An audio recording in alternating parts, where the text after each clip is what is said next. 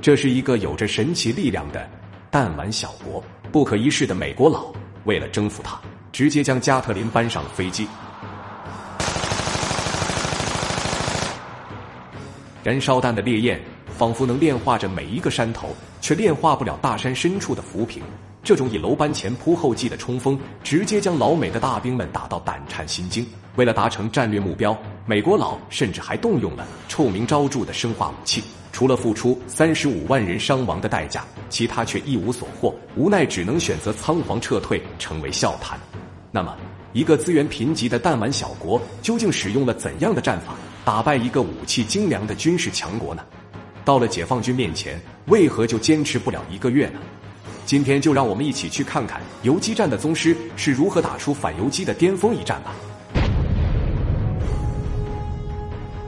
制作视频不容易。您的支持是我们的最大动力，请长按点赞并关注支持下。我在这里先谢谢各位朋友了。一九七九年二月十七日凌晨四时四十分，长达五百公里的中越边境线上，万炮齐发，大口径的榴弹炮发出震耳欲聋的吼叫，雨点般的炮弹如一把把利剑，掀开着一个个肮脏的龟壳。越南人精心打造的防御阵地瞬间化为了一片废墟。紧接着。火箭弹拖着长长的尾焰再次呼啸而出，密集的弹雨划破长空，飞过天际，再次清理着外围那些白眼的灵魂。长达一个小时的炮火覆盖后，早已按捺不住的战士们一跃而起，以排山倒海之势飞扑各自的目标。然而，战士们轻松地攻下前沿阵地后，却意外地发现阵地上都是假人，就连阻击他们的机枪也是用绳子牵引射击的。而攻入阵地的战士们反而中了越军的伏击，一时间，山洞后面、草堆旁边、石缝中间都伸出一支支冰冷的枪口，防不胜防的子弹让战士们无处藏身，多名战士中弹倒地。原来，狡猾的越军在常年的战火中，不仅能在美军神仙级的炮火下学会了生存，更从解放军这里学到了游击战。面对这种大炮炸又炸不到、赶又赶不出来的战术，着实让人束手无策。也难怪当年的美国佬无从下手，除了搬出威力更猛的炮弹外，别无他法。然而，再强的火力也无法清除藏在地心深处的耗子，以致战后多年，他们拼命研发威力更强的钻地弹。看来他们真的是被打怕了。而此时得手后的越军指挥官便开始飘了，甚至还扬言：解放军怎么来的就让他们怎么回去。